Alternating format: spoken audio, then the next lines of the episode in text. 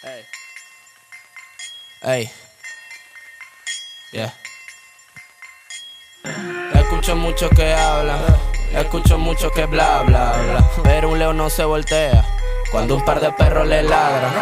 Escucho mucho que hablan, escucho mucho que bla bla bla. Pero un león no se voltea cuando un par de perros le ladran. Hola, bienvenido a un nuevo episodio de Dímelo. Mi nombre es Guillermo y soy el anfitrión de este podcast. En este episodio número 11 pude conversar con Daniel Mota y Efraín Mesa, dos miembros de la productora de cine panameña Diablico Films Pty, una productora fundada en 2017, la cual se dedica a incentivar y buscar mejorar la industria del entretenimiento y de la producción cinematográfica en Panamá. Pudimos conversar muchos temas detrás de lo que son las exigencias en la vida del entretenimiento y los retos que se presentan en la vida, no solo de los actores y los directores, sino de todos los que se encuentran detrás de cámaras. Espero disfruten este episodio. Un saludo.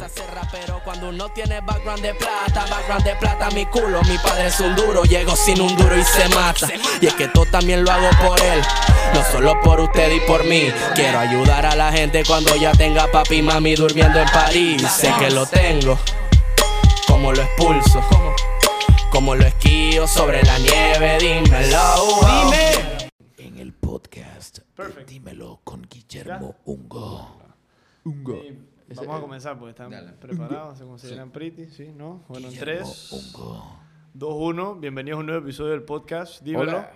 Tenemos un episodio muy especial el día de hoy, lo repito bastante. Normalmente traigo gente aquí que, ¿entiendes? que va a ser esto interesante. Y hoy vamos a tocar un tema que pienso que muy poca gente conoce. Introduzcas un poco para los que no los conocen acá, los dos invitados de hoy. Dani, primero tú, por favor. Ok, eh, mi nombre es Daniel.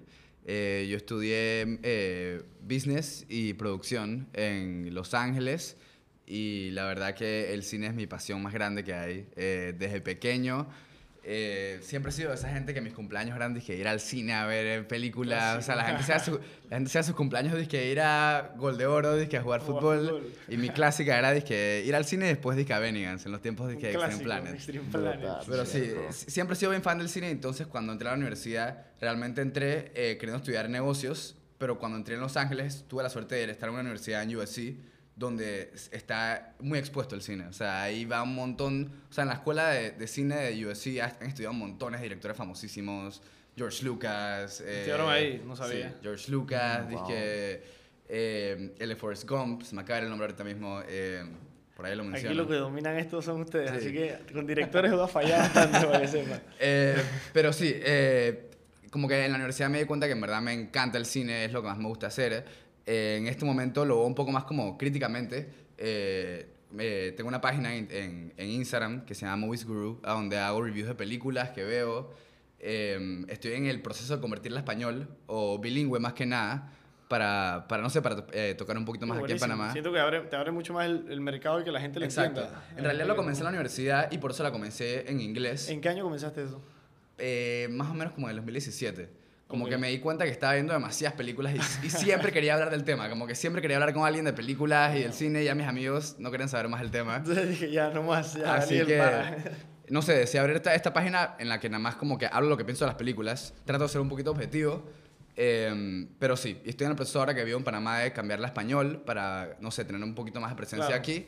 Y bueno, ahora que llegué a Panamá, tuve la suerte de conocer a, a, a Efraín y al equipo Diablico. Oh, él, te, yeah. él te puede hablar un poco más del tema, pero ellos son una productora bien joven que comenzó hace... En el 2017. en el 2017. Tú eres de los, de los fundadores del, Sí, yo del soy- proyecto. soy de los miembros ¿Quiénes fundadores comenzaron el, la ok, idea mira. Diablico Films comenzó en el 2017 eh, por el Diplomado Internacional de Cine por Gente que hace cine, así se llama. Se llama así, aquí en Panamá. Sí, aquí en Panamá, dictado por un director mexicano llamado Paco Castillo, en conjunto con una directora de fotografía llamada Ana Angulo, que es eh, México-panameña, mitad mexicana, mitad, mitad panameña, y eh, Alex Saldaña, que es el propietario de una productora que se llama Big Media Inc. Entonces, el Diplomado Internacional de Cine eh, es un, vaga la redundancia, diplomado que es tres ¿Sabes qué, man? Comienzas, aunque tú no conozcas el cine, man, tú sales de ahí bien formado debido a la intensidad. Ese taller, he visto que ha hecho llorar personas, no solamente de, de- de mi generación, generaciones pasadas. Ahí tú lloras, ahí tú... Y no todos lo terminan, ¿no? Es ¿Ah? como, es bien no difícil. todos lo terminan. En el, en el año que, que de mi generación, un grupo total se quedó. Y estamos hablando, Todos. sí, todo. Estamos hablando de, estamos hablando de 15 personas. O sea, la mitad del, del, del, del grupo total se quedó. ¿Y qué, qué lo hace tan exigente, piensas tú? Ok, O sea, el- eh, más que nada porque te prepara para la vida real.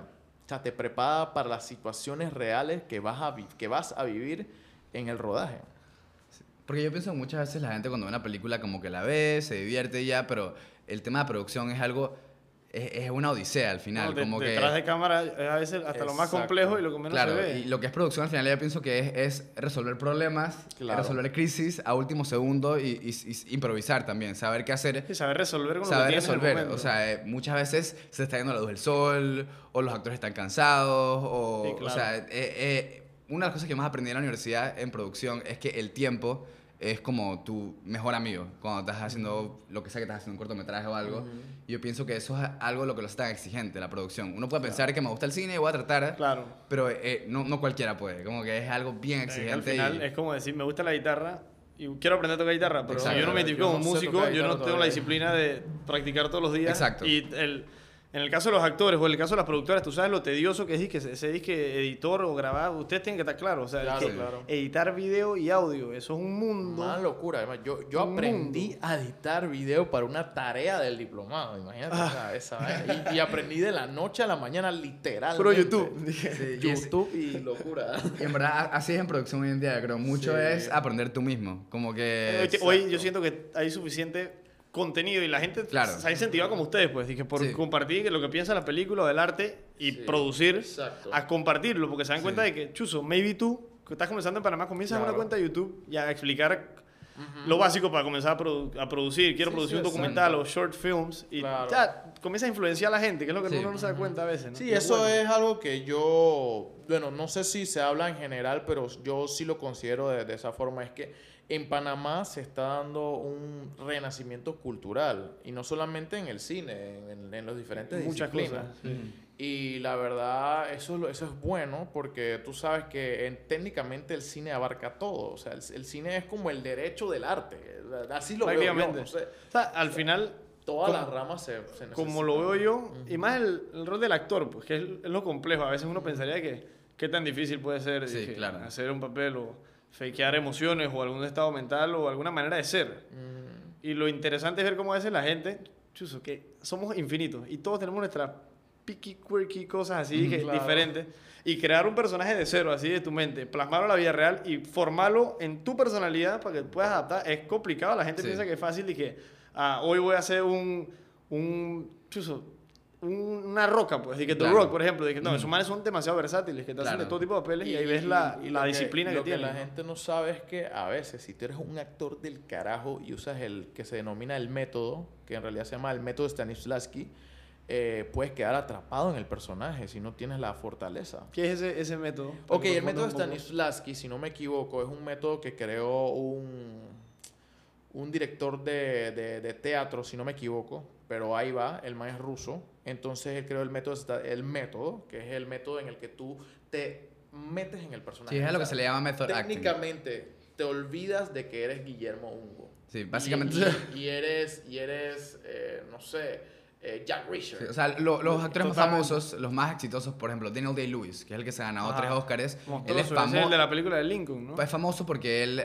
eh, usa el método, o sea, él, él en, de- en Lincoln, él, a él se le dirigían como Mr. President, eh, detrás de cámaras. Igual él hizo una película que se, se llamó My Left Foot, que él era como parapléjico. También que se quedó en la silla de ruedas toda la producción, o sea, como que él, son este tipo de... De- metes duro en se meten la personalidad del personaje, ¿no? Y- y- ah, Ajá, y, y bueno, pasa un montón con otros actores, por ejemplo, el de House, eh, Hugh Eh, Grant, ajá. creo que se llama, que ese man... Hugh Laurie, Hugh Laurie, gracias por la corrección. Eh, el man, después de toda esta actuación, varios años, terminó con un, como co- cojeando. Por estar fakeando Por tanto estar fakeando, porque, o sea, te metes en el personaje y para que algo quede bien, los actores buscan lo más, la autenticidad, que es... lo Esa- más esa es la diferencia. De hecho, Al Pacino, Al Pacino casi cae preso porque el man se metió tanto en su personaje.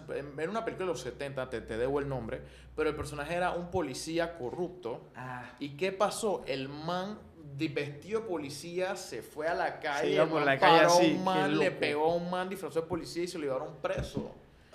And este, este Jim Carrey también casi se nos pierde eh, en la película esta Man on the Moon. Hay un documental está- de eso. Él estaba interpretando Hay un a Andy documental de eso Kaufman. buenísimo en Sí. Netflix. Se llama Andy and Me. Ajá. Y perdí, hemos perdido actores. Ah, este- yo he visto en Netflix, sí. sí, que el man, Bueno, el man eh, dicen que era él, o sea, la Ah, gente o sea, lo veía, era Jim el- Carrey, era- mucha gente lo ve como que este actor de comedia, pero él en ese documental. Ingenioso. Yo vi eso. Él, él- él habla de eso, él habla como él lo ve como hasta una filosofía de vida, su forma de actuar. Él lo ve como que él se vea como que Jim Carrey, su, su persona, es otro personaje. Eh, es, es bien interesante, en verdad, yo lo súper recomiendo. Él, él habla un poquito de cómo él, su, su nivel de actuación lo hace como que él no solamente está interpretando un personaje, sino que él se vuelve O sea, este él- personaje. él es él, es- Ajá, es- como que él olvida el concepto de identidad Ajá. y recrea este nuevo personaje en O él. sea, él- eso, ese es como su, su guía, ¿no? Es decir, que bueno, ahora yo voy a volverme esto, literal. Exacto. Y eso es Exacto. un Es que lo que trabajo. pasa es que, bien, nos estamos desviando un poco, pero es bueno hablarlo Sí, también. sí, sí. En la actuación, por lo menos en los talleres que yo he tomado, porque yo también he tomado talleres de actuación, y antes de que se me olvide, hemos, en este método hasta se han perdido actores. Heath Ledger lo Heath mandó Ledger, yo creo que es el más famoso de- no de escapó estos casos. del Joker. Pero bueno, mira, eh, lo que pasa es que el cerebro, cuando un actor que usa el método divide el cerebro en dos.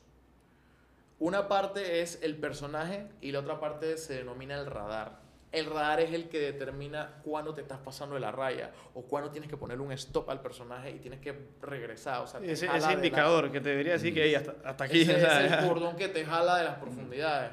Porque está el, eh, ese es un término que me enseñó un profesor mío que se llama Andrés Parra, que es el que hizo el- eh, interpretó a Pablo Escobar en El Patrón del Mal Sí. y Wow. Hugo Chávez en el en el Nada, en, el comandante. Él dice que hay dos tipos de actores, está el actor de playa y el actor de las profundidades, el actor bus, el, el actor buzo que se le denomina. El actor de playa es el que tú ves en los comerciales de Coca-Cola y, y que, ah, qué pretty, que no sé qué. Los que siendo Pero influencers. ellos, influencers, sí. Ellos no salen de la orilla. Pero entonces está el buzo, el actor que se sumerge en lo más oscuro del ser humano para sacar el personaje. Ese es el Christian Bale, por ejemplo. con Exacto. The Christian Mackins. Bale, Esa exacto, vaina que lo llevas al Exacto. extra límite. O sea, ese man Exacto. pasó de, de ser el más flaco que yo, Sí, brother, pero- ¿Tú hasta ser, quién- ser Batman después. y que ¿Tú sabes es quién hizo eh, a method acting y la gente no sabe? 50 Cent. ¿En Ah, ¿en serio? serio? 50 Cent para una película en la que él interpretaba un jugador de fútbol americano que le da cáncer terminal. Putri. El man quedó flaco, flaco, flaco. Se metió durísimo en, la, en el personaje. Sí. ¿Sabes qué película? El nombre de la película. No recuerdo el nombre de la película, pero por ahí te lo googleo y te lo busco. Ok, retornando al tema de Ok. la actuación. en lo que es la producción y toda esta cultura y la cine- cinematografía en Panamá, ¿ustedes cuál es su perspectiva del panorama? O sea, ¿qué es lo que ven aquí? ¿Hay gente interesada? ¿Hay proyectos grandes? O sea, eh, no, no lo podemos comparar con Hollywood, estamos hablando de Claro. lo más Claro. grande que existe en el planeta en este tipo de, de arte.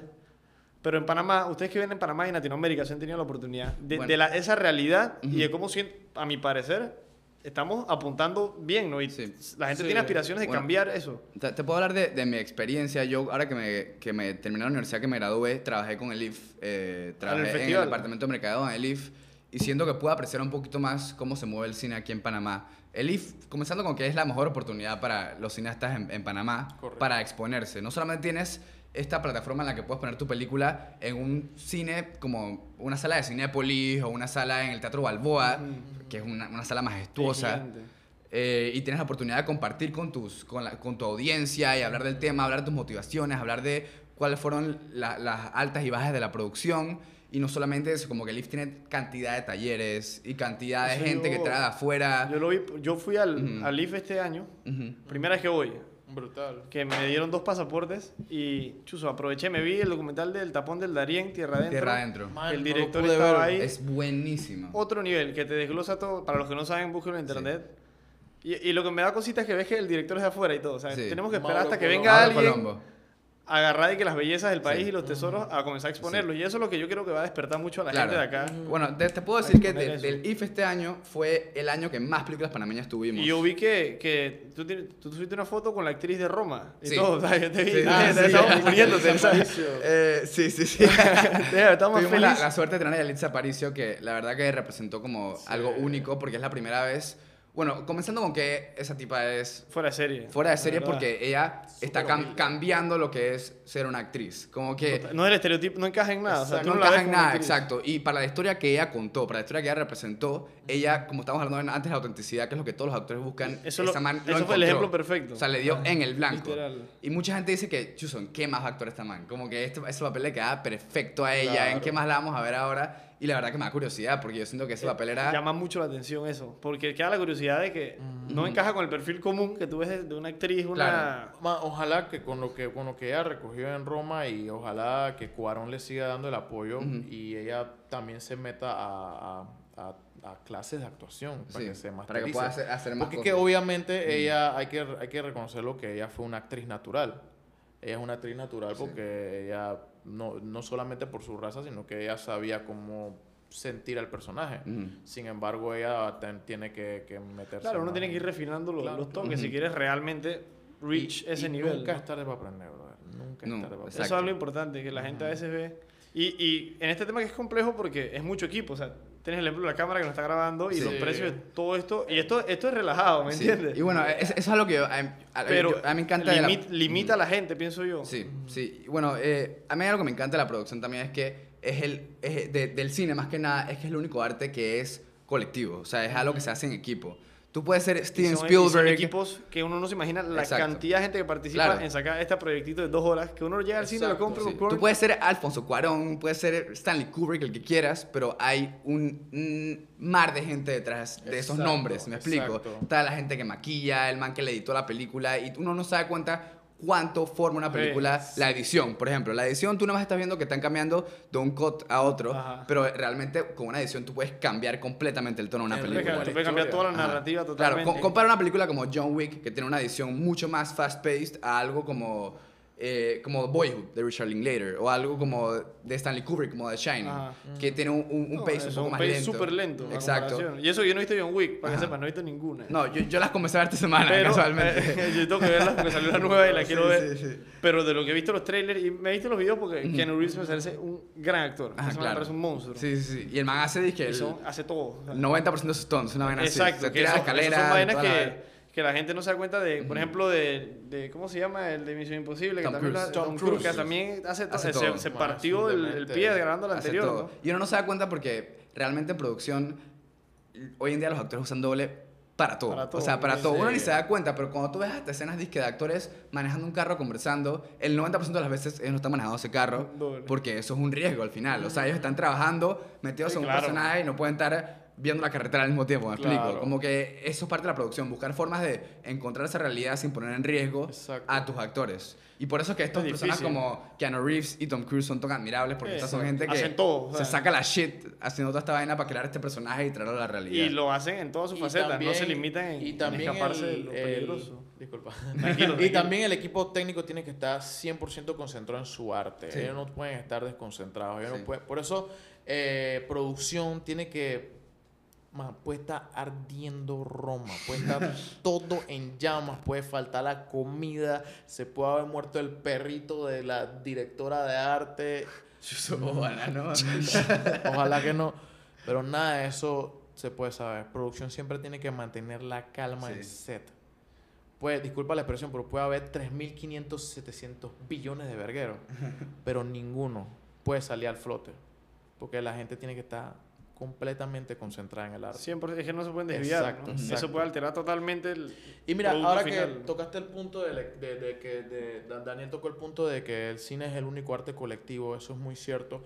Aquí en Panamá, eh, una de las, de la, por lo menos, incomodidades personales, no sé, o la, comodidad, la incomodidad de algunas personas es que eh, el trabajo no es solamente del director. El director sí es el que, el que, el que da el, el guideline a todo lo que se va. O sea, todos trabajan al unísono con el director como en el diplomado decimos, todos juntos tienen un sexo, o sea, así le llama, así le decíamos en el Mm. diplomado. Todos tienen sexo y tienen la misma Sí, la misma orientación, ¿no? exacto. Pero eh, el problema aquí en Panamá es que cuando se termina el producto, no, no en todos los casos, pero en muchos casos, eh, el director no sabe distribuir, distribuir el producto. Sí, eso es clave. ¿Qué pasa? Es ahí donde producción tiene que entrar, pero no lo hacen muchos realizadores. El director se queda con el producto, por más bueno que sea, lo engaveta. Sí, ¿De qué sirve Sí, tenerlo de, de repente, no? porque como cineasta está muy apasionado con el proyecto y nada más quiere decir que, ah, quiero llevarlo a Cannes y ya. Se encierran en esa burbuja de que quiero llevarlo a X, X, X festival y ya. Y se le olvida el concepto de, de que fue algo colectivo. Sí, ¿no? exacto. Entonces, sin embargo, 100%. si hubiera un equipo de producción o una casa distribuidora que se encargara de distribuir el proyecto sin quitarle el crédito Claro. al director, obviamente, nada más que que se encargue de distribuir los cortos a los diferentes festivales, a las diferentes salas de cine, la industria creciera un poco más. Claro, fuera, un- sea, una puerta que le abre mucha Sí. oportunidad, pienso yo, a gente que le faltaría ese toque Yo de la visto, distribución. y ¿no? me reservo los nombres de los trabajos, pero yo he visto trabajos man, de, de Panamá, maravillas cinematográficas, que están engavetadas Guardado. porque el director no sabe cómo moverlo. Exacto. Aquí, además del diplomado, por ejemplo, que me mencionaste, y lo traigo acá al tema porque pienso que puede ser falta de preparación o de conocimiento de eso. ¿Qué tipo de educación tú puedes conseguir en Panamá? Que verse sobre temas ya sea de producción audiovisual, de cine, de Es que cinematografía. esa es la vaina. Es, O sea, es hay limitado. algo, porque es- yo, yo no conozco Es, es ninguno. limitado. Por ejemplo, el, diploma- el diplomado, yo, yo no estuve en el diplomado, pero yo te puedo decir que es uno de los más intensos y uno de los más eh, Fuerte. uno de los más fuertes que vas a conseguir. ¿eh? Pero con todo y eso, no- la gente a veces no se gradúa, o sea, la gente claro. no termina. Aparte de eso, tienes los talleres que te ofrece el LIF, talleres que te ofrecen diferentes programas, como Buena Vaina, por ejemplo, que Buena Sí. Vaina, eh, una compañera nuestra, Camila Ibar, eh, es la fundadora de Buena Vaina, ellos ofrecen talleres de escritura creativa, Buena vaina de es un, un concepto. Buena Vaina es una, es una, es una, es una iniciativa o también una plataforma de educación alternativa. Deberías ¿no? traértela un día a ella. Sí, Ella- deberías traértela a Ah, hablar. claro. Muy poco hablar con ella. Camila, Lo voy a tomar en cuenta, en verdad, 100%. Camila, si estás oyendo, te queremos. Pero sí, sí, o sea, son, son ahí. esta- estas eh, plataformas alternativas en que la gente se puede educar. Obviamente también tenemos, como estamos hablando antes, el internet a nuestra disposición y puedes encontrar cualquier cantidad de videos en YouTube, masterclass, lo Hoy, que sea. eso es lo que te iba a mencionar, los masterclass, que es un marketing majestuoso, porque Sí. llevan tres años en, En mi Facebook y están. no paran de salirme. Sí. O sea, Man, ya yo me no tiene- tomado ya yo sé que yo Santana da debería- clase de guitarra y si quiero apretar. Yo todavía estoy pensando comprarme uno en para verlo, uno para pero ver. todavía no lo compro. Eso pero- es un ejemplo, buen marketing. Sí, un masterclass. Sí, 100%. Y eso, eso está pretty porque incentivan a la gente que maybe no puede ir a USC, por Sí, ejemplo, claro. a poetas de su casa con una inversión mucho más accesible Claro. y tener esa educación de alguien que es prime time en su, Claro, en su y al, final del día uno, uno puede ver el, el- el tema de la producción como un arte caro también. Como que uno, uno, se, que- uno que- se puede desmotivar pensando, dije, bueno, no va a poder comprar la cámara más cara o no va a poder comprar el estabilizador que Sí, todo el mundo tiene. Pero al final del día, el mejor cineasta puede hacer una película increíble con su celular. lo que una tiene. cámara- Con su hasta- iPhone. Hasta con un Nokia 6125. Sí, literalmente. o sea, No mentira, eso no tiene cámara.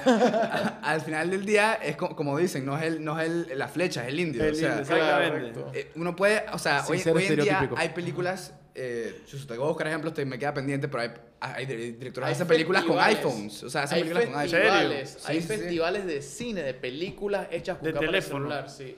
Steven Soderbergh, creo que se llama, que fue el que hizo, ¿cómo se llama la película esta? El Heist, que sale Matt Damon, que a todo el mundo le encanta. Eh, La que son 11 tipos, 12 Ah, tipos. Ocean's Eleven, Ocean's Eleven. Eleven. Ese man. Steven Soderbergh, hizo una película, creo que el año pasado, que era toda filmada de su iPhone. Que es Brutal. como una que se llama Claire Foy. Obviamente tiene un- un- una, una estética diferente. Sí, me imagino que sientes esa diferencia pero de una pero cámara se- se no- profesional. ¿no? o sea, te, te, te enseña que todo el mundo puede hacer es eso. que se puede. Ajá, se puede. Se puede Y- si le metes la pasión y si le metes Claro que como... La gente también, y lo dijiste tú, dije, maybe quiero la cámara más cara o los micrófonos más caros, y es porque pienso que eso va a ser, eso es lo que va a hacer mi proyecto bueno, y al final, estos micrófonos son los micrófonos más caros que hay en el mundo, ¿me Claro. entiendes? Pero resolver con, con, con eso poco que puedes llegar a acce- acceder, pienso yo que es el primer paso, porque comenzar a actuar te da ese rol de Claro. que, bueno, agarras el momentum, vas aprendiendo con lo que tienes, y de ahí vas metiendo estas cosas sofisticadas que al final la diferencia de la calidad misma, yo creo que Claro. ma- más juega el rol de lo que tú decías, enfocar y grabar dentro de, ese- de esas cuatro paredes,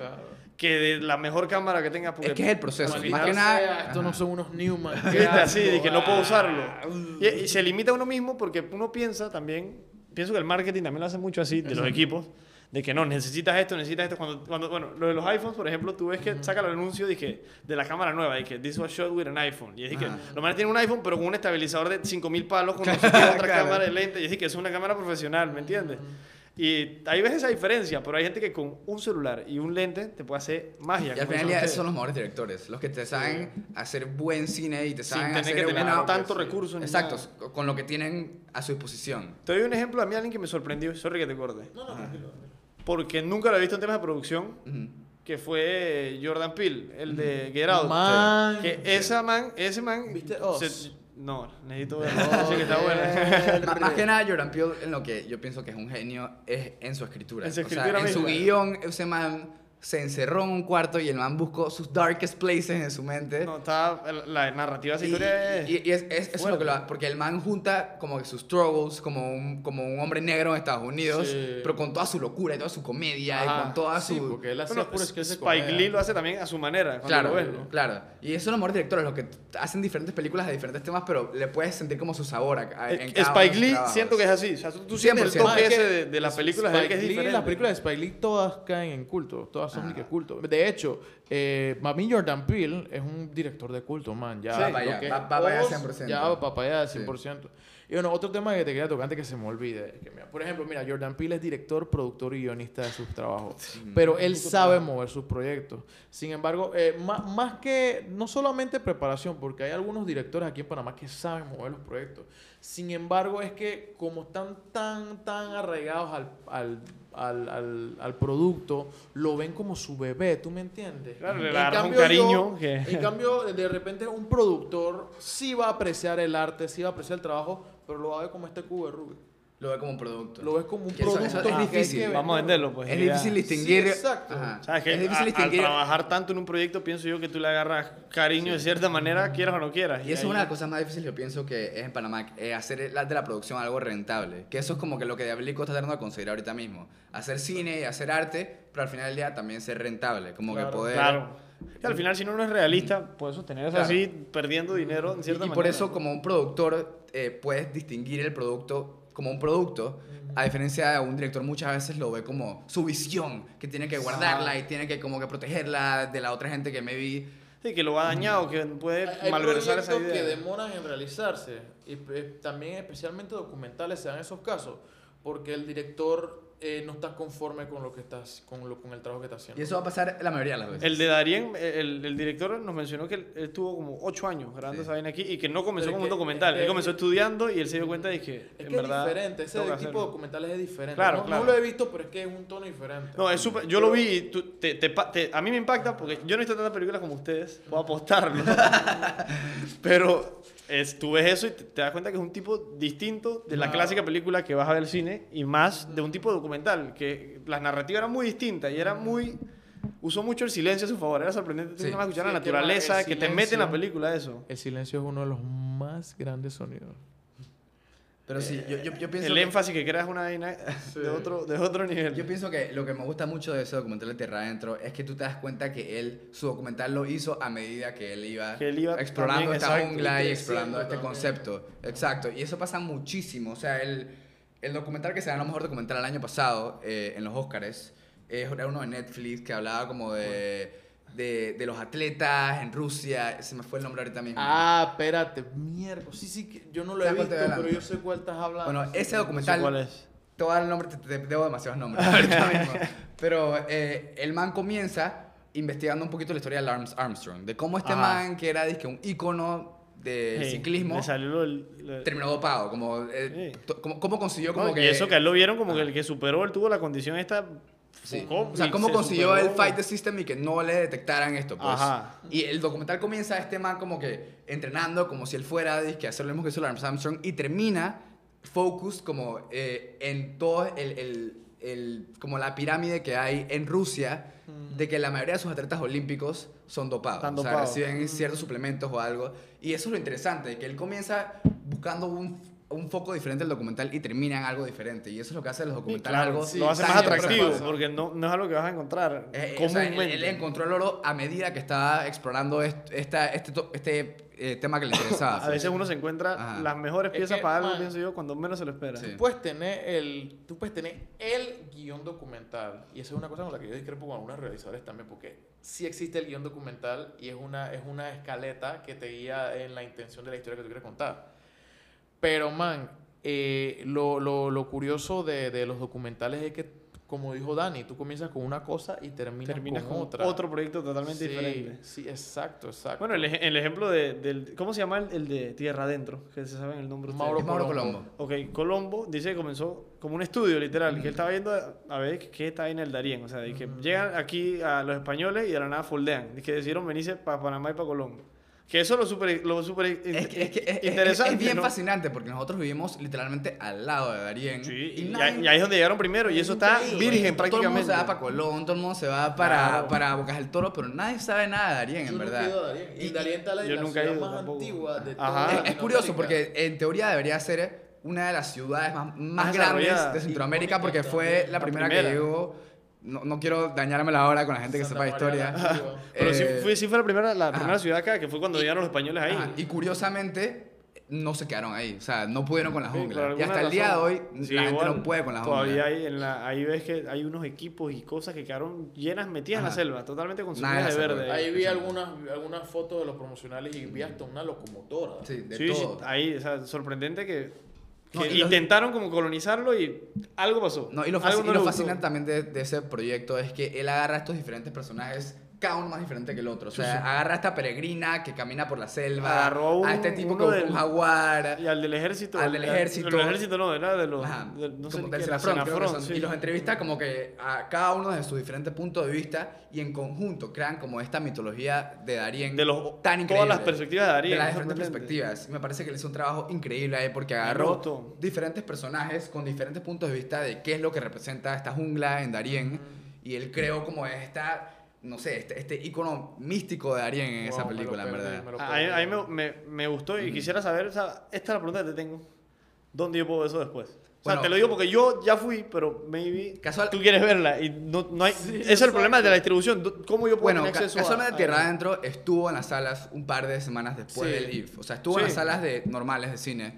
Eh, me imagino que no son muy entrados mercadejo porque no, no nos enteramos. Pero, yo no me enteré, me pero- acabo de enterar por ti. Pero siguen, si- siguen eh, mostrándola por ahí. Sí. Hace poquito leí por ahí, creo que fue en las redes del IF, que la mostraron en, si no me equivoco, en el edificio de la administración. Que tienen una Ok. sala IMAX allá nueva, Ah, buenísima. Dicen que está a otro Sí, nivel. man, yo fui a la, a la inauguración, conocí al productor Gordon Bielonic y tuve la oportunidad de. Saludaste a Morgan Freeman. Sí, pude, o sea, sí obviamente, decirle. pero no, a, a Morgan Freeman lo vi fue en la casa de la, de la embajada de Estados Unidos. Que había como un brindis hicieron después, sí, no sé qué era. es que, ahí. es más, a mi super guardaespaldas me quería destruir. ah. Si, yo te puedo decir algo de Efraín, disculpa que te interrumpa, Ah. es que este es el man que hace el networking en Diablico. O sea, me este imagino que man fue Morgan Freeman y que "Oye, mucho gusto O sea, y Fray así, todos los este guardaespaldas y que habla, a- si bien a Steven Spielberg aquí, este man le echa el cuento de ¿Y su vida Spielberg. ¿Quieres comer sancocho? Tan mal llega. Y al final del día, producción, más que nada en Panamá, que está comenzando, es- está ahí, al cine está impulsándose, es mucho de contactos también. Mucho de a quién conoces. Casi todas las, pienso yo que en la mayoría de lo que tú te dediques, ya sea, yo estudio Derecho, por Sí. ejemplo. Yo, Man, y más contactos que sí, nada. sí, no sabía esto. Sí, yo estoy Y lo, que, lo que te digo es que no solo en el Derecho, en la ingeniería, en todo, al final lo que yo siento que te llega ese boost de verdad es saber relacionarte con la gente, porque al final en todo lo que tú te, te toca trabajar, y más en el cine que te toca trabajar con cantidades industriales de gente, Sí, si tú no sabes llevarte con la gente, es que eso también es Sí, clave. es no vas que- para ningún que sitio por por más que seas una mente. Que Exacto. pienso yo que es, es el, el Al factor final que a veces hace un- la diferencia. Al final es un trabajo en equipo y los mejores directores, editores, asistentes directores, los mejores que lideran esta arte son la gente que sabe trabajar en equipo y la gente que sabe ver el, el proyecto final como un trabajo colectivo y lo ve más grande que su ego. Y no Porque es eso, fácil, es algo, no es fácil. eso es algo que es bien difícil en, en este, Porque- en esta carrera. Ajá. Y es y- la regla número uno. Ajá. Y es como él dice, o sea, este es el producto del director y lo puede como su bebé. Y maybe tres personas más de la productora le dicen, no estoy de acuerdo con este punto de vista, ni con esto, ni con... Y él siente que le está pasando a... Y por eso salen todos- esto se puede Por eso le salen todos los directors La cut hora- la hora misma. Yo ¿no? pensaba que era adorno. Por eso le salen después todos los directors cut de todas las Ajá, películas. porque que- son estas versiones del, Del de- director de la película mismo. que él decidió que era la que era, la, la versión Según del él. director. O sea, por ejemplo, mi película favorita de todos los tiempos es una que se llama Donnie Darko. Oh que- my god, ¿en eh, serio, eh, bro? sí, es mi película favorita de todos, todos los tiempos. Salió en el 2001. Eh, tiene un director Scott que es uno, o sea, es bien debatible entre los fans de la película porque también es un cult movie, o sea, Sí. tiene su culto de gente que la sigue. Sí. Tiene un director. Scott, Tranquilo. un director Scott que es bien diferente a, a la película, entonces ahí se crea el debate de cuál es la visión verdadera. Qué- Eso, qué- o me sea, imagino como que se que- crea un debate loquísimo entre Sí. todo el mundo que está muy metido en, en la trama esa. ¿no? Man, de- Sí. man, ahí tocan temas bien, bien, bien deep. Sí, si no la has visto esa película, tienes No que te voy a decir A ver, Esa fue la película que yo, hoy que, que que- yo decidí dizque, estudiar cine. Johnny Darko fue, Ajá. pro- fue, fue protagonizada por Jake Gyllenhaal y fue producida por, eh, eje- productora ejecutiva fue Drew Barrymore.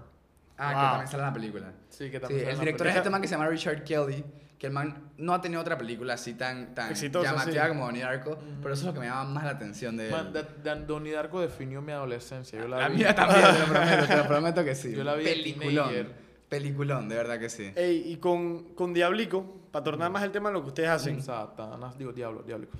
Ah, diablico. Di- Diablico Films, ¿verdad? Ajá. ¿Cuál es la visión de ustedes ahí? O sea, ¿qué, ¿a qué apuntan? ¿Quieren ser una productora común y corriente? Me imagino que tienen otro...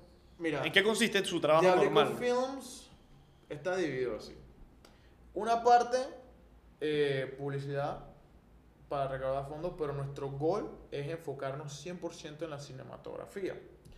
Eh, tenemos la visión como Diablico de, de ser reconocidos no solamente a nivel nacional, sino a nivel internacional.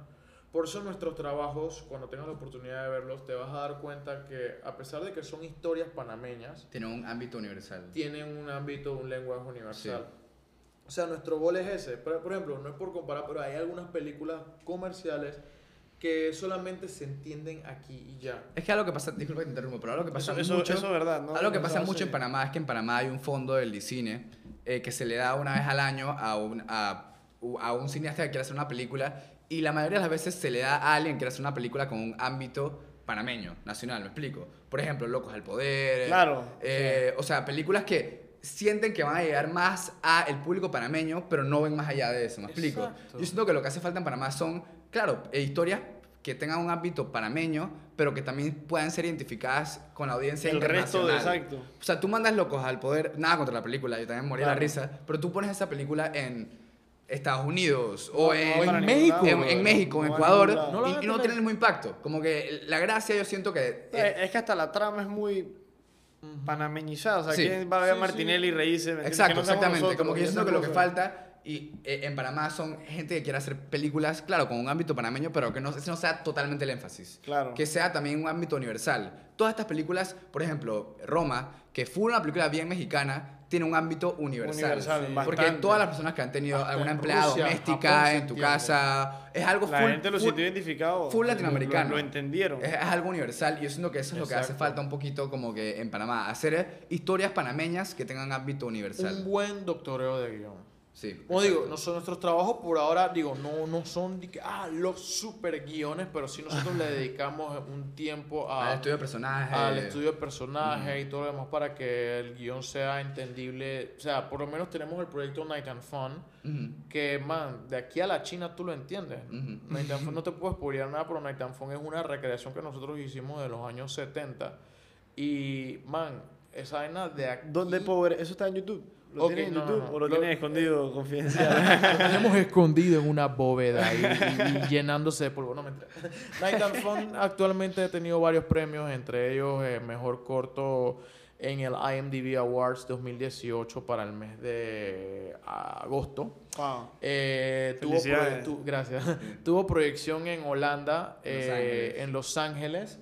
Eh, tiene programado proyecciones en Barcelona, en París y en Alemania por el ARF, ARFF, que es el Around the World Film Festival. Y bueno, eh, es nuestro corto ahora mismo más galardonado. Está Brillas también, que es una Brilla historia... Es, es mi favorito. Brillas es favorito. Da- Dani, Dani debutó con nosotros en Brillas. Eh, Dan- yo, yo conocí a Dani el día Trabajando del rodaje en de El Sí. de Brilla, sí. Porque lo que pasa es que cuando Dani entró an- al equipo, yo estaba en Europa. Eh, entonces yo estaba haciendo productor en línea. Yo buscaba y gestionaba las cosas online. Y ahí fue que yo conocí a Dani, man. Entonces sí, Dani, Dani, Dani y el tiempo, man, son marido y mujer. Dani y el man, man, la forma que Dani lleva el tiempo es una cosa increíble. Y yo nada más tengo que, yo, yo creo que yo también, yo soy bien, bien intenso. Es que eso fue un trabajo de equipo, ¿sabes? Yo- en, en Brillas, en verdad, Efra era mi, mi, Yo era- mi- yo era- productor y, y yo estaba trabajando, comencé como segundo asistente director, pero tuvimos un percance con la primera asistente director y tuve que subir de rango. Y entonces... Ascenso, ¿qué pasa? Ajá, Está sí, bien, está fue- bien. y, y, y- y fue mucho como que pelear contra el tiempo. Porque era, una, era un cortometraje que pasaba todo durante el día y teníamos que comenzar a frenar ponte apenas salía el sol. Apenas sale el sol, apenas hasta sale la el sol, última gota de hasta luz.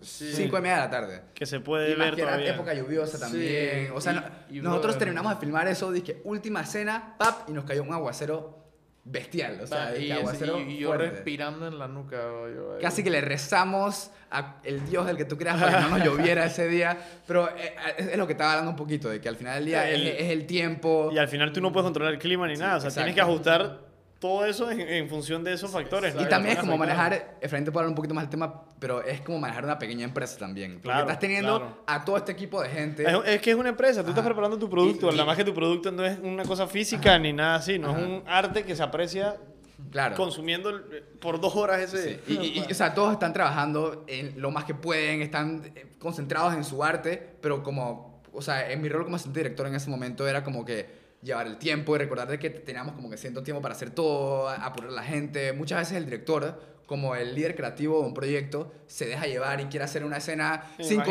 cinco o seis veces. Y entonces, como asistente director, el- Eh, no el- hay manera, o sea, no, no puedes. la, la idea es un poquito como que pelear contra él. claro, mantenerlo para- dentro de los límites a veces Claro, que se claro. puede pasar. Y, y- y por eso es que es algo en equipo, en verdad. Al final del día, el director es el que tiene la visión y es el que, el, el que está manejando creativamente la película, pero al final del día hay un mar de gente que está Sí, claro. manejando de que esto pase al final. Sí, de que se dé de verdad, porque al final hay que ver la realidad, no, no solo Sí. la idea O sea, en verdad, en verdad me alabas con lo de la empresa.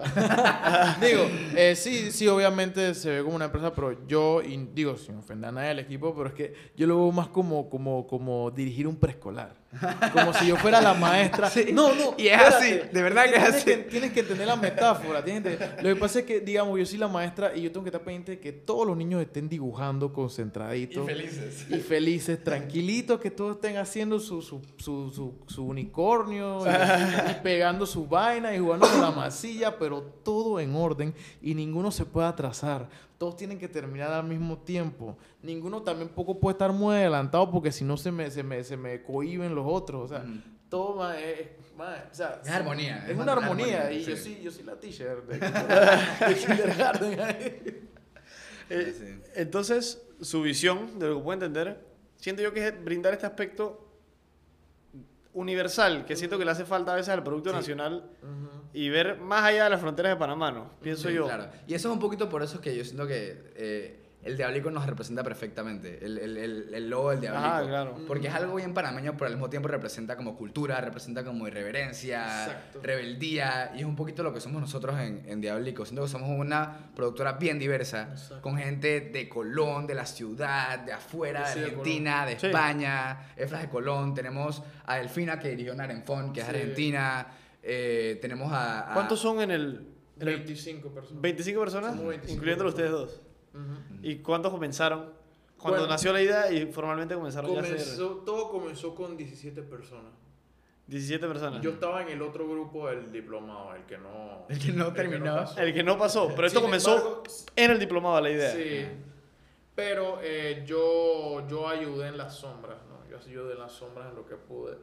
Y yo me, yo me uní al equipo en... O sea, eh, comenzó... Eso, na- Diablico nació en, en agosto, ¿vale? septiembre de 2017. Yo entré en el crew después del diplomado en octubre o noviembre del 2017. Y mi primer proyecto con Diablico Films fue Náufragos. Ah, ok. No, Pensé que era roja. No, no, Roja, no, Roja fue, fue el proyecto eh, curricular Ajá. con el que se graduaron los compañeros. Los del diplomado. Ujú. Sí, sin embargo, yo, mira lo irónico, yo, yo, yo estaba estudiando Derecho. Todavía estoy, todavía estoy estudiando, estoy terminando Derecho. Y yo terminé en el cine, te preguntas cómo esa vaina pasó. Sí, esa, esa transición. Mira, yo siempre he sido entusiasta de, de, de, de hacer videos. Y yo, de- yo siempre he visto sketches y videos pendejos. en- Sí. y yo hacía bucas pendejadas. Si tú ves mis videos en YouTube, te vas a dar cuenta que, qué porquería, brother. ¿Cómo se llama tu Igualito con mis amigos. ¿Cómo se llama tu, tu- Qué vergüenza, no sé. Ahora te lo, no, ni me acuerdo. Pero son una porquería, o sea, no tienen intención cinematográfica, no nada, nada, nada de nada. Pero por algo comenzaste. Eso Sí, es- o sea, eso usa- sí. usaste una cámara, esa es Mi la amor vaina. por el cine comenzó de niño. Mi mamá, eh, mi mamá es doctora y ella, tra- ella trabaja en una, en una clínica y en esa clínica había un video alquiler. Y todo, mi mamá tenía, mi mamá trabajaba de turno todos los jueves y sábados. Todos los jueves y sábados mi mamá me traía un cassette nuevo de VHS. Yo tenía una pared completa y Llena de cassette. repleta de techo al piso llena de cassette de VHS. Y todavía tengo un par. Y tengo hasta eh, Blu-ray de Blockbuster. en su estuche que de nunca Blockbuster.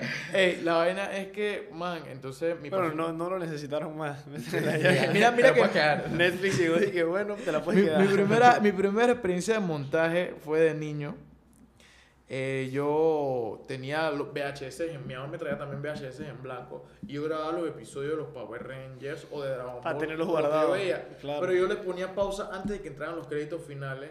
Y después yo le, le hacía rec al día siguiente al iniciar el Y episodio. continúa la Y historia. yo tenía toda la vaina. Tenía así. una mega película. Toda la Tenía- primera temporada de Power Rangers la, Seguida. la tenía corrida, sí. Y también Dragon Ball lo tenía corrido. Te mantenía la, la producción en la Sí, sangre. sí.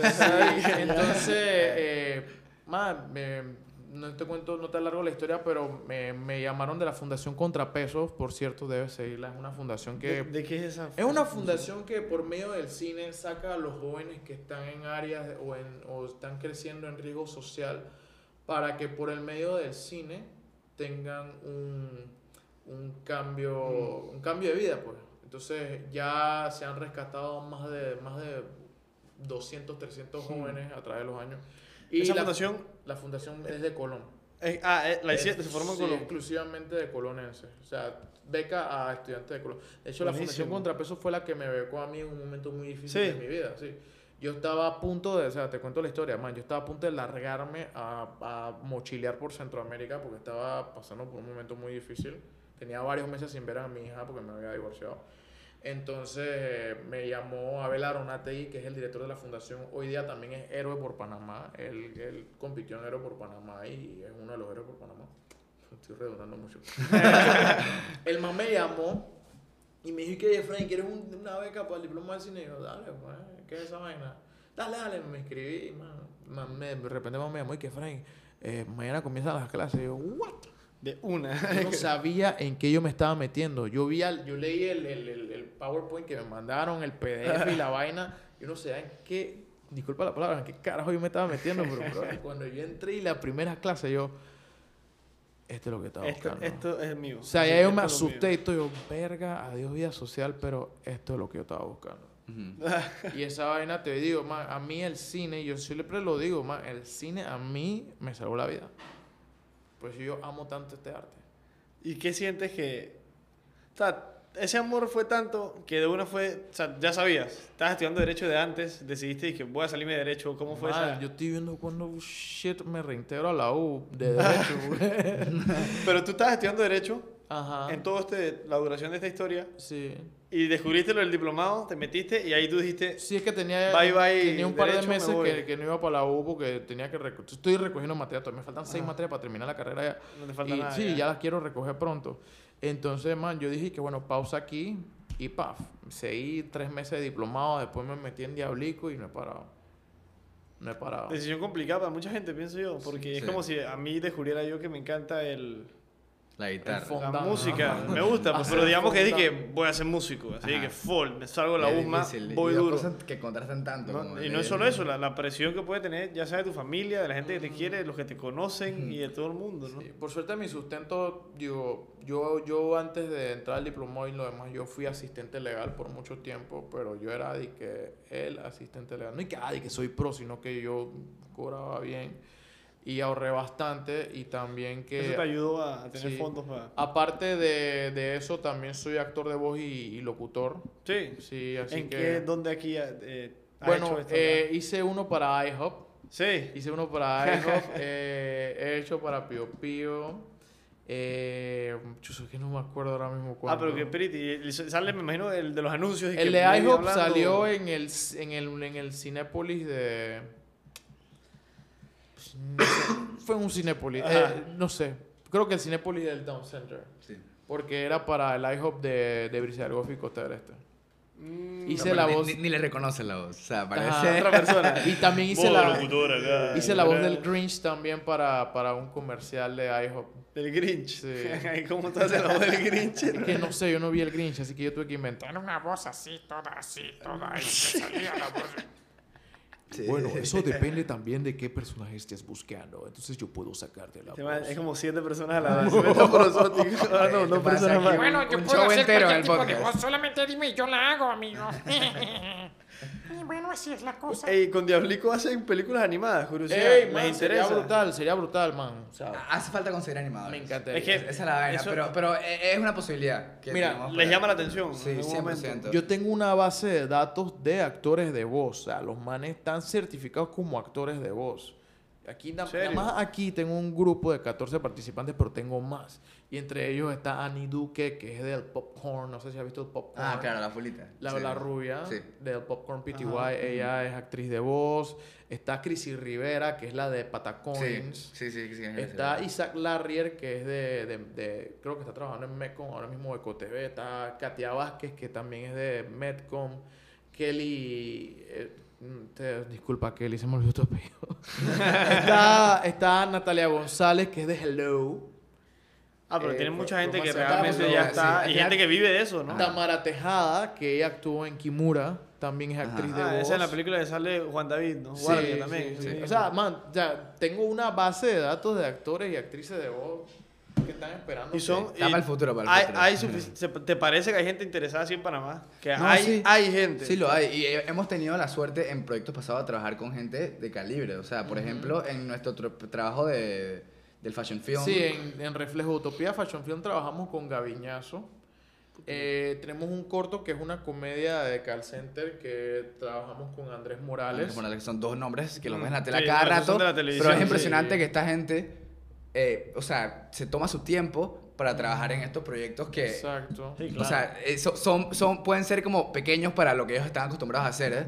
pero ellos están ahí para impulsar el arte. es- exacto, lo hacen más por el amor mismo Ajá. al arte. Y de hecho, algo que sí me gusta es que por lo menos Andrés Morales y Gaviñazo son personas que, que han visto cómo nosotros trabajamos y les sorprende y que "Ey, esto, es muy-", porque todos somos aquí, yo creo que yo sí, yo tengo tre- 30 años, voy para 31 años, pero la mayoría de los, de los integrantes de Diabólico son de, de más joven, más ¿no? 26, 25. Exacto. El, el único que es y que el más joven del crew tiene 77 años que se llama Freddy.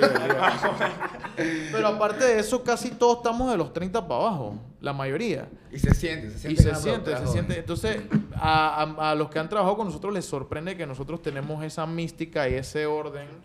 A Esa pesar de disciplina, nuestra, sí. esa disciplina a pesar de nuestra corta edad. Eso, o sea, eso te demuestra que hay gente bien interesada. ¿no? Yo, Sí. de lo que yo sabía del cine, te digo, porque no soy muy conocedor, yo descubrí que me llama la atención porque como que simplemente cualquier tipo de arte es interesante y que apreciar Claro. lo que quiere expresar, ya sea el grupo de gente, o el artista, o el músico, o el pintor. Y yo me puse a ver más como en el 2015, cuando Ujú. empezaron a salir que La La, la, La Land, The Ujú. Big Short y estas películas, Ujú. que comencé a verlas y fue que, puta, que hay Sí. que en verdad de que estéticamente son hermosas, de que los shots, de que te Claro. impactan, de que esto- cada, cada shot es como si fuera un cuadro, o sea, un arte así, Mm. que, que haces que wow. O unas historias más creativas que el carajo, o de que Get Out, que películas que te, ey, te agarran y tú piensas que ah, es- esto, esto puede pasar, pero no puede estar tan loco para que sea así esta vaina. Y además te das cuenta que todo se alinea, y dije, no, no, no puede ser, está Sí. tenso toda la película y que no, y de nada ves la vaina. Y son películas que te crean esta experiencia de vivir a veces, ya sea Sí. una ficción o una película de.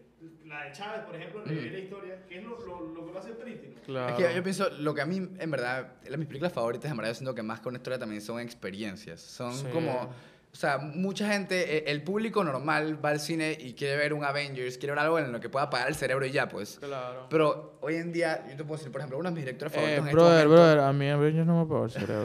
O sea, Avengers yo tiene su lloré, yo lloré como cuatro veces. Yo todavía no lo he visto. Tiene su ámbito y todo, pero, o sea, hay tantos directores hoy. Por ejemplo, uno de mis directores favoritos en este momento es Gaspar Noé, que es argentino. Tiene películas como Enter the Void, acá sacaron una que se llama Climax, que son películas que las... Es este año, sí. Las presenta en, en Cannes y son esas películas que la mitad de la audiencia se sale del cine antes de que, de que se acabe la película. Porque son incómodas, pero como in all the right ways, me explico. Como que son estas experiencias, por ejemplo, Enter the Void, un, un, un, un resumen rapidito, se trata de este tipo que está en Hong Kong, que el man es- es- es- tiene esta adicción como... ¿De con- qui- ¿Quién la dirigió? eh, Gaspar Noé. Ok, ¿dónde Te- está? ¿Está en Netflix? Puede que esté en Netflix, estoy seguro. ¿O en HBO Go? Eh, en una de esas a lo mejor la encuentras. Ok.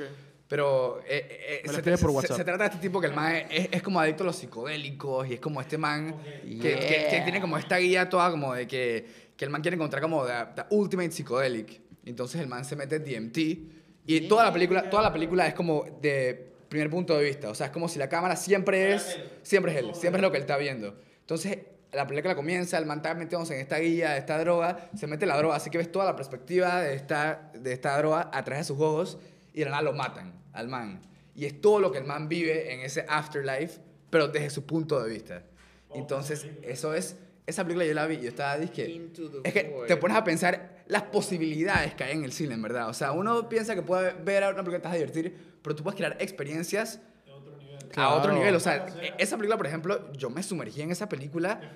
Yo era ese personaje. O sea, y, y esa es la fuerza del cine, que tú te metes en la cabeza de, pers- Claro. de personas y de mundos que de otra forma nunca pudieras vivir. te vas a... Ajá. a través de películas como Nemo, por ejemplo. Exacto. Y llora, ¿sabes? Y son historias de. Brother, te relacionan con la personalidad del pececito y del otro que es como huevado y del Ujú, ¿entiendes? ¿sabes? Y es lo que lo hace pretty. Al final lo puedes expresar de muchas maneras. Por Sí. eso las películas animadas pienso yo que pegan. Sí. Lo hace más accesible a gente que normalmente no disfrutaría. Claro. escuchar un podcast Y, bueno, y, y, o y Pixar hace un excelente trabajo haciendo las Sí. películas para niños, pero que también tengan un ámbito divertido para los adultos. Inside Out. Ajá. Que, que es algo, una enseñanza importante. Pienso Sí. siempre lo dan así. Sí, casualmente vi que, oh, creo que ayer o antes de ayer, Man, yo lloré como un lloré. animal. O sea, lloré como un. ¿Cómo animal. ¿Cómo era un animal? Pero sí. Ey, y una ¿Qué sopa? Para ambos. No. ¿Ustedes piensan realmente que Diablico podría, por ejemplo, y que sentar precedente en lo que es demostrar que Panamá no solo hay talento, sino interés de cambiar lo que es la cine- cinematografía en Panamá? Siento yo que los festivales, por ejemplo, han hecho mucho trabajo en traerlo a Panamá. En, en exponernos. Y exponer Claro. a Panamá como este centro, Sí. no solo de Latinoamérica, sino del cine en Latinoamérica. Claro. Es lo que pienso yo que se busca. ¿Ustedes piensan, o sea, tienen confianza de que se podría, qué sienten que es, o sea, el terreno que tienen planeado de que avanzar? ¿Cómo lo ven realmente? De que, Bueno, nosotros, como te dijo Dani, nosotros por medio de nuestro diabólico simbolizamos la irreverencia. Nosotros, no solamente en el ámbito cinematográfico, a nivel social, eh, eh, no solamente Panamá, pero mu- muchos muchos países de la región latinoamericana tienen esa mentalidad social de que, eh, ¿para qué me voy a forzar si es difícil? O, eh, no, no me voy a matar mucho si al final... no". O de repente lo, lo, lo clásico y lo más repetitivo que ya no soy de tanto, pero sí soy cuando yo era niño que, ah, te vas a morir de hambre, ¿no? Nosotros, man, nosotros tenemos la convicción y la determinación de nunca dejar de intentarlo.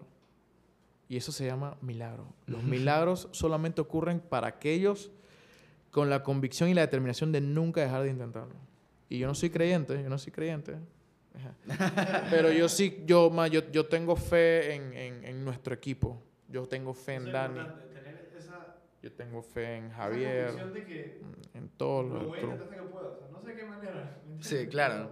Vamos a seguir trabajando. Exacto. Y, y eso es lo difícil, como que siento que mucha gente le puede gustar este, esta carrera, pero como están en Panamá piensan que ah, o, o, o también en la presión de sus Y- y- Y es papás. algo cultural, o sea, tú Ujú. piensas que, te doy el ejemplo de Juan David porque lo conozco y sé Ujú. que soy actor y además es que es mago. O sea, que Ujú. son dos cosas que tú lo ves y... Juan David, ¿qué es Juan David? Juan David. Guardia. Yo, eh, eh, él trabajó en, Aren- en Arenfón, él fue uno de los actores. ¿Ah, sí? Sí. Ah, ok. Bueno, y ver cómo.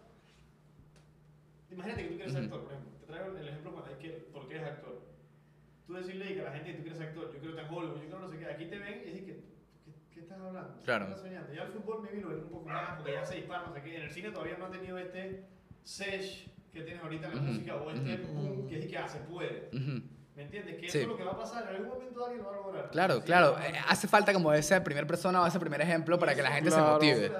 para que la gente se motive. Y te lo doy el ejemplo porque yo siento, si mi, mi pensamiento personal, pues, culturalmente hablando, hasta antes del mundial y un poco antes de atrás, Panamá nunca se sintió como un país de nivel. O sea, tú lo comparas con Estados Unidos y le queda inferior. O sea, con Ujú. Colombia, y no, y no que porque sea económicamente más avanzado, ni más tiempo, ni nada, sino que la gente como que se- nos veíamos menos que los otros. Dije, ah, ellos sí pueden tener eh, a un Ryan Reynolds o un no sé qué, y nosotros aquí nunca vamos a tener algo así. Ujú. Y que la gente tenga los huevos de intentarlo, que pienso que es el primer paso, te demuestra de que, wow, o sea, se puede. Sí, pero yo te voy a decir una vaina que yo aprendí en el Leaf, que lo dijo James Olmos, que vino a una de las, de las presentaciones. Ed- Edward Ajá, James. Edward Olmos. James Olmos, gracias. El, el- no, sé, no sé quién es. ajá, Ok. Edward James Olmos es un, un actor ya un poco viejo, en Él- Blade Runner, en clásicos. Él actuó en Blade Runner, Ajá. te la La original. recomiendo, sí, la original. Sí. Y actualmente está trabajando en un, no sé si viste una serie que se llama Sons of Anarchy, que era de Ah, motociclistas. Bueno, él está actuando en el spin-off que se llama Mayans Ajá. MC.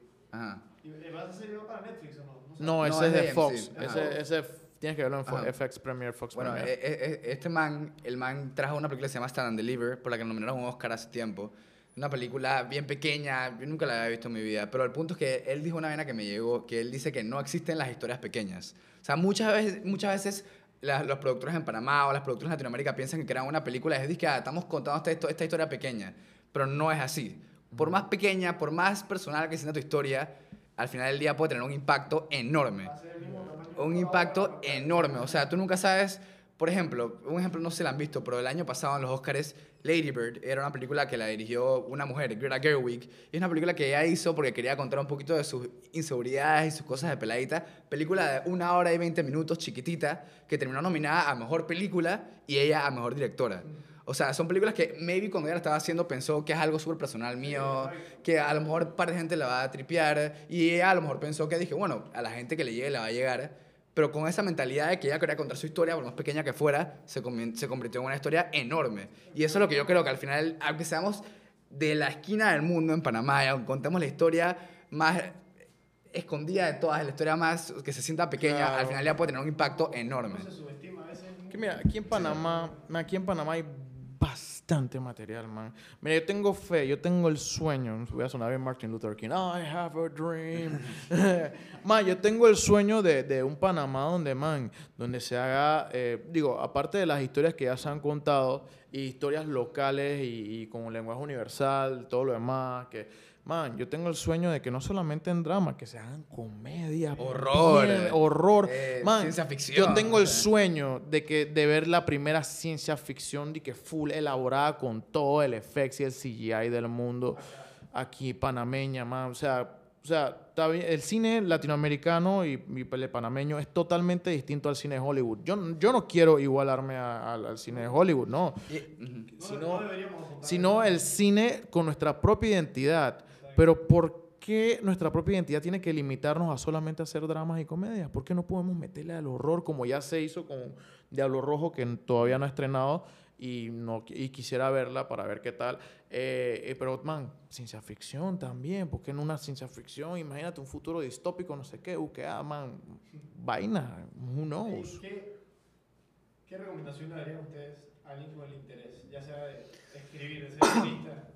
Yo pienso que algo más, lo más difícil, y, y me pasa a mí mucho, lo más difícil en este ámbito de la producción es que muchas veces la gente quiere pero no lo hace. Y en la práctica hace el maestro, yo pienso. Sí. O sea, agarra la cámara que tengas, el celular, lo que sea, y con que hagas videitos estúpidos de 5 minutos con personajes X, o sea, el hecho de tener la iniciativa y, y a- crear algo, o sea, crear un producto, ese es el primer paso.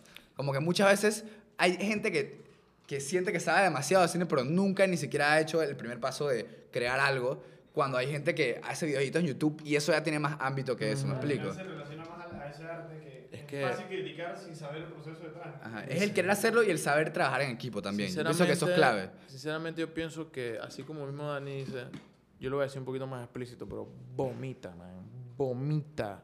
O sea, tú vomitas lo que llevas adentro, man. Lo que escribe, vomita ese guion. Sí, y van a salir cosas malas, van a- te van a salir cosas horribles y puedes escribir un guion que te demora un mes y vas a pensar, dije, qué porquería esto. Y pero es una porquería. tú. pero, pero a- a- a- así a medida que vas a estar dando y empujando. Dale mola a la silla, dale de ahí va a forma a la salir, silla. De ahí va a salir tu Godfather, o de ahí va a salir tu Get Out, ¿me explico? Eso depende de ti te. Exacto. Siempre... Exacto, mira tus Claro. propios... es- Y eso, lo, eso es una de las cosas que, que el cine, por lo menos el cine comercial panameño tiene que aprender, hermano. Eh, a veces tú tienes que aprender tus errores. Y sí estoy de acuerdo que hayan críticos de cine panameño que critiquen los, los trabajos, pero de una manera no atacante, pero Constructiva. realista, constructiva. Él es así, por ejemplo, de lo que yo Ajá. O sea, me gusta que... Ujú, Es como, no voy a puntualizar que no me gusta, es que me gusta, sino pude ver esto. Exacto. Esto es lo que hay. Ahí tú, míralo. O sea, esto es Exacto. Y, me- y eso, eso está bien, eso hace crecer la industria. El problema es cuando tú no aceptas tu error. Uno tiene que aceptar su error y más, uno acepta su error y uno crece, Evoluciona. exacto. evoluciona. ¿Sabes cuántos errores yo he tenido que aceptar en mi vida? No solamente en lo profesional, pero a nivel personal para poder ser quien soy. Y todavía considero que me falta mucho por crecer. Porque nosotros los seres humanos somos personas en constante cambio, en constante crecimiento. Uno, el ser humano jamás va a llegar a su punto de perfección. Pero sí puede luchar en el día a día por ser una mejor persona.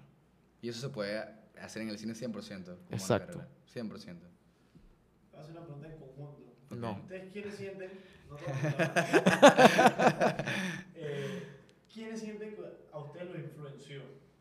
A ustedes, dos personas, a no a dedicarte a la cinematografía ni a la producción ni interesarte en el cine, sino a ser Efraín y Daniel, dos personas con esta iniciativa de cambiar algo que aquí no hay. O sea, literal, que no hay, aquí no existe eso. Está comenzando ahora, están haciendo apenas, pienso yo. Dos personas que lo han influenciado a cada uno realmente dije, a demostrar ya sea superarte o que tu mamá te un ejemplo que puedas hacer lo que tú quieras, proponerte lo que sea, o viste una caricatura, te inspiró Ben 10, o sea, ¿me entiendes? Di lo que sea. Dos personas de cada uno que los hayan marcado. ¿Reales o ficticias? Como quieras. Eh, hayas conocido o no lo hayas conocido. Que de alguna manera Dale, dale tú primero, que todo. Mi mayor influencia así a nivel, o sea, fuera de la región y todo lo demás, tú me dijiste que dos, ¿no? Uno es Eiichiro Oda. Eiichiro Oda es el escritor del manga One Piece, que para mí es, para mí es, y muchos discreparán conmigo, pero para mí es la mejor historia jamás contada. Wow. Y de ahí yo saqué la famosa frase que la hice el personaje eh, Ivanko, que es un drag en, la- en el, en el manga. El man dice que los milagros solamente suceden para aquellos con la convicción de nunca dejar de intentarlos. Eso fue en el episodio 400 y pico de One Piece. 400 y O sea. One Piece en verdad para mí es simboliza muchas cosas y Eiichiro Oda es el autor que te puedo decir que, que ha influenciado buco en mi en mi, en mi pensamiento ese de nunca dejar de intentarlo, de nunca detenerse, de la fuerza indetenible, de todo, porque yo tengo una filosofía bien grande. de- Mira, yo soy absurdista. Yo soy una, no sé si conoces la filosofía. Soy absurdista y el absurdismo nace del, disculpa que me expanda, pero es que tengo que explicar todo. El, el absurdismo nace del, del existencialismo y del existencialismo vino el nihilismo. El nihilismo es, el, es el, la corriente filosófica que reconoce y dice que en verdad eh, nosotros no vinimos a nada a este mundo, o sea, la vida no tiene propósito. Sin embargo, el absurdismo dice que a pesar de que la vida no tenga propósito, ese es el detonante para tú poder darle forma a tu destino. Do something about it. Claro. Y que es tan sencillo Sí. como quiero hacer esto o quiero hacer Y esto. por eso a mí me gusta mucho Es, es un One juego al Piece. final, sí. Ma, One Piece los dibujos son bien jocosos, pero la historia es bien profunda y todas las vainas que se conectan en One Piece es increíble. Bueno, esa es una de las personas que, que en verdad me motivó bastante. Y la segunda persona que me motivó y en verdad es una persona que... Espérate un momentito, espérate. La segunda persona, déjame decirlo en nota de voz y todo. En nota de voz, sí, sí, sigue girando ese, ese cubo. Fuck, mi maldito teclado. Ahí está, ahí está, ahí está. Sí. Y bueno, la segunda persona que para mí es que una de las mayores influencias en mi vida y es una de las personas que, que me motivó a seguir en este mundo de lo audiovisual, tanto en, eh, en, en la producción como en la actuación y demás, se llama Geneva Cárdenas. Geneva Cárdenas, ella es la dueña técnicamente de Creando Panamá y de la página actorespanamá.com, que por eso, por cierto, quieres conseguir actores, ahí vas a conseguir actores, actores y actrices. Giniva Cárdenas para mí es, man, ella la, la considero como mi hermana mayor, la estimo, la quiero demasiado, la quiero muchísimo y en verdad, ella, verla a ella, cómo ella trabaja y cómo ella solita ha dado forma a, a- a lo que ella ha hecho con creando y con casting y con y con y con actores Panamá man, para mí ella es de que wow. O sea es mi modelo a seguir en lo que es fuerza indetenible en lo que es determinación. Yo admiro mucho. Giniva quiero que veas este podcast de Dímelo lo buscas en Spotify en Dímelo con Guillermo Ungo para que escuches todo todo todo el episodio de hoy y bueno Sí, estamos aquí en vivo. Ahora mismo estamos en vivo, ¿ah? Sí, sí, sí, En, en Spotify. Estamos en vivo en Spotify. Giniva, dale play, corre, corre. Eh, bueno, em, yo siento que dos personas que a mí me influenciaron a la pasión y a, y a como a la ambición que tengo en el cine.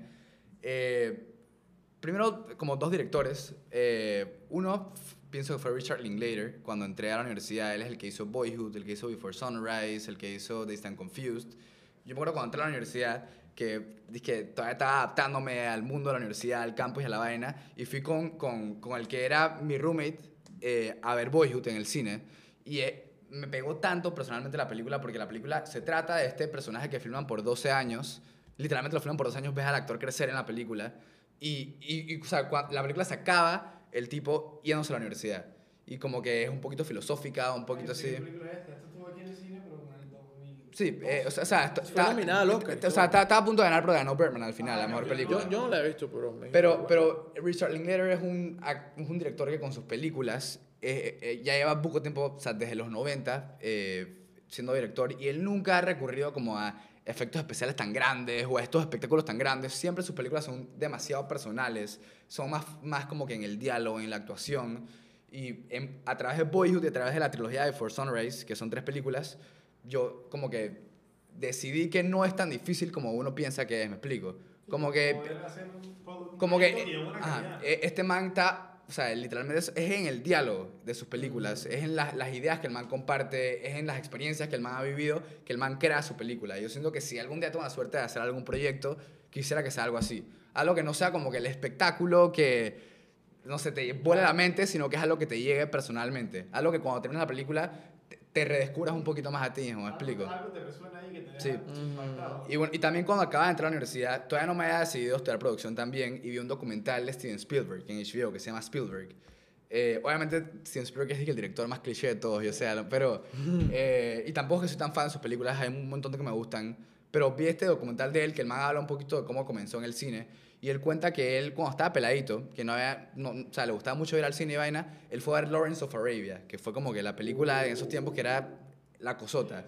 Él vio esa película que dura como tres horas, se, acabó la película y el man dijo, dije, yo no puedo hacer esto. O sea, yo no puedo hacer esto. Yo, o sea, él, él decía que él nunca en la vida iba a poder hacer algo que lo movió tanto como lo movió esa película.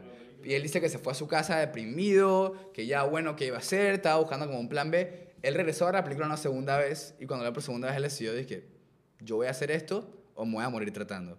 Porque, o sea, él, él se dio cuenta que esta película que le dio tanto como frustración, eh, eh, él, él quería llegar a ese punto. Y, y por más que le costara eh, económicamente o personalmente, él quería llegar hasta allá. Y Steven Spielberg es un man que aplicó a USC, que era en sus tiempos un super film school, y no lo aceptaron. Y el man, su, él dice que su universidad fue ir al- a, los estudios en Universal, conseguir trabajo como asistente de producción, ver cómo funcionaban la- las productoras, y él a través de exponerse a ese mundo fue que llegó hasta lo que es ahora. O sea, Steven Spielberg creó los blockbusters. O sea, todo eso que tú ves ahora, Avengers, eh, eh, esas, esas películas que son que todo el mundo las tiene que ver, él comenzó eso con Joss. Y ese, por eso siento que Steven Spielberg para mí, aunque sea de los de los más clichés que hay por ahí, su visión que él tuvo desde, desde una temprana siempre me ha inspirado demasiado. Eh, y también alguien un poquito más como down to earth, cuando yo entré a la universidad, eh, también me sentía un poquito como que sí, me encanta el tema de la producción y estaba escribiendo el tema de, como críticamente del cine, pero sentía que chuzo, yo nunca agarraba una cámara, yo qué voy a hacer. Y en una clase de producción conocí a estos hermanos, eh, se llamaban Dimitri y Yorgo. Los dos eran griegos. Dimitri lo conocía en la clase y era este tipo que el man era un monstruo en todo lo que era como dirección y como la parte literaria de las películas. El man leía, se leía un montón de libros. Yo me acuerdo que yo salía a una clase con él y me habló de sus películas favoritas, la vaina. Y yo dije, wow, este man es demasiado cool. Y después me presentó a su hermano.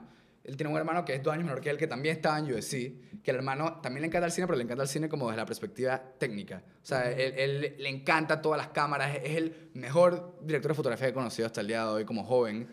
Y los dos tenían esta pasión por el cine, eran hermanos que vivían juntos en la universidad. Los manes estaban dizque, en su casa, aburridos una noche y sacaban humo y filmaban una vaina loca ahí, para joder. Entonces, como que esa, esa, esa irreverencia que tenían ellos y esa pasión que tenían siendo hermanos y como que. me- o sea, son, son gente que me marcó, a- hasta el día de hoy, diciendo, me encantaría. esa pasión, y tú la sientes cuando te Ajá. que lo que, que Y, y imagino que tú tienes que sentir aquí cuando hablas con la gente. Cuando tú hablas con alguien que de verdad es apasionado por algo, lo sientes. Y, y es, es- rico como compartir Sí, con esa crea la gente. vibra, esa, Crea crea un buena vibra. ambiente que... Sí. es ese es el momento auténtico dije, que Sí. estás diciendo lo que realmente te llena o sea que hasta te vas Sí. a veces por eso que a veces ah, nos vamos hablando con Sí. Sí. fuera de control Mami, mía, llevamos una hora y pico y ni me he dado cuenta. The Quiero hell? decir, "Ey, quiero agradecerles por venir hoy en verdad Oye, Ya no está, ya no está echando, ya no está echando. no, no, no, no. no mentira mentira mentira pero en verdad dije agradecerles por ahondar un poco más estos temas que la gente no conoce mucho Claro. y ver las historias personales de ustedes dos que vienen de dos mundos distintos también que Sí. juntos en este Diabolico Films que, Sí, bro. que, que, Mira, mira, mira la locura, mira la locura. Mi papá era bucero, man. Yo vengo de que de... Y, y Dani, Dani, Dani viene de una familia... Pero, eh, man, somos hermanos. Somos- no. Claro, claro. Y, y eso, eso es una de las cosas que yo más me encanta de... Que no de importa la clase De que me hayan aceptado en de la Diablico. Que. Diablico es una productora que al final del día tiene eh, gente de todas partes. Gente de todas partes, de diferentes experiencias, diferentes edades, diferentes cosas que aportar. Y eso me encanta de Diablico. Porque pueden salir películas completamente diferentes, pero con la misma pasión. Porque tienes a gente que comparte una pasión... Lo unen a todo el cine de una manera Sí. que yo creo que poca gente podría asociarse para trabajar así. Sí, sí, sí. Y, y- y- ayuda a estar un poco más motivado, yo pienso. Cuando tienes un equipo Claro. tan bueno y un equipo tan motivado también. Te llama la atención reunirte con ellos porque tú sabes lo Sí, que, tú sabes lo que va a salir ahí. exacto, ¿me entiendes? exacto, exacto. claro. Claro, claro. Pero bueno, y en verdad agradecerles, desearles suerte con ese proyecto. Sí. En verdad, gracias a ti por, por darnos el espacio. Sí, ¿no? gracias, gracias. La verdad que, que me llamó la atención lo que hacen. Ujú. Yo descubrí de él por lo de Movie Guru Ujú. y viendo los reviews y después vi el link que tiene la vaina y el link de Diabolico Films en su perfil. ¿Tú lo tienes en tu perfil? Creo, ¿Tú lo Creo que no, no lo tengo en verdad, pero lo tengo que agregar. Yo Lo tengo que agregar. Yo puse esa vaina y usted tiene un poco de videitos porque tiene los, los short videos ahí un poco. Y que es algo que es para celebrar, la verdad. Claro. Son, son iniciativas que poca gente tiene la, el atrevimiento de dar el primer paso y más que eso mantenerlo hasta hoy en día 2019 que ya llevan sus dos años andando Ujú. y espero que siga más. ¿no? Ujú, Ojalá, a eso vamos. Eh, Yo me imagino un Diablico 2085, ya todos nosotros de que dead o viejo. Y bueno. Y bueno, te, te, te quería también dar las gracias, Guillermo, por, por seguirme en la página de Movies Guru también. No, Y- no, eh, eso es algo bien personal mío, pero... Ey, Gracias a usted por todo, por compartir poquito lo que es ese mundo. Claro, eh, me, claro. me gusta, me gusta tu estilo con el hat. De hecho, me, de hecho, me gusta el sticker este. ah. Ese para ti, para que lo tengas ahí. Sí, sí.